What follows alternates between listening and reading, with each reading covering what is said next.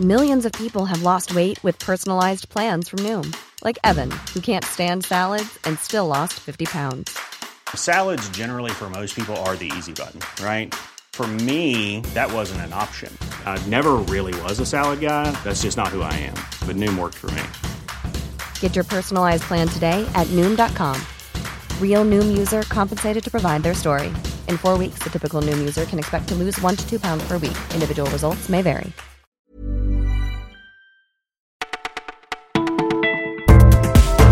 Bonjour à tous, bonjour à toutes, vous écoutez Le Parisien, c'est Martin au micro. Nous sommes le samedi 5 janvier et pour bien commencer le week-end, je vous propose dans ce flash le désamour des Parisiens pour Paris, des gilets jaunes sans gilets jaunes et des petits jeunes aux commandes du PSG. On ne perd pas de temps, c'est parti. J'aime plus Paris, encore partout ça m'ennuie. Un désamour de plus en plus flagrant aux Parisiens aujourd'hui. On vous parle des Parisiens justement qui désertent la capitale. Trop de monde, trop cher, trop de pollution. Ils sont près de 12 000 par an à fuir la ville préférée des touristes. Paris qui se vide et perd chaque année des habitants. Et ça devrait durer jusqu'en 2025. Après 25 ans de métro boulot dodo, Léa dit stop.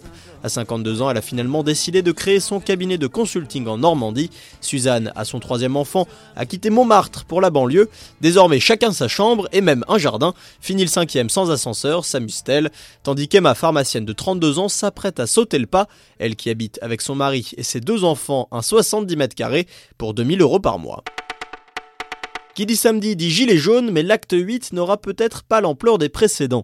Des gilets jaunes qui trouvent des nouvelles solutions et de nouvelles idées dans les défilés parisiens plus d'armes et surtout plus de gilets jaunes pour se présenter dans la rue comme de simples citoyens. Le mouvement qui espère marquer le coup pour lancer 2019. Deux cortèges sont prévus à Paris, un au départ des Champs-Élysées, l'autre depuis l'hôtel de ville. Des rassemblements qui peinent à rassembler, du moins sur les réseaux sociaux, un peu moins de 1000 participants sur Facebook vendredi soir. Décrié, déserté, les cirques font grise mine et le débat est relancé. Le cirque avec ou sans animaux Au Portugal, on a tranché, les animaux sauvages sont interdits depuis novembre. Des animaux qui restent une véritable attraction pour les plus petits en France. On s'est rendu au cirque d'hiver Bouglione où des milliers de spectateurs se pressent en cette fin de vacances. Comme Jules, 3 ans, qui s'époumonne devant les éléphants, les chiens, colombes et chevaux.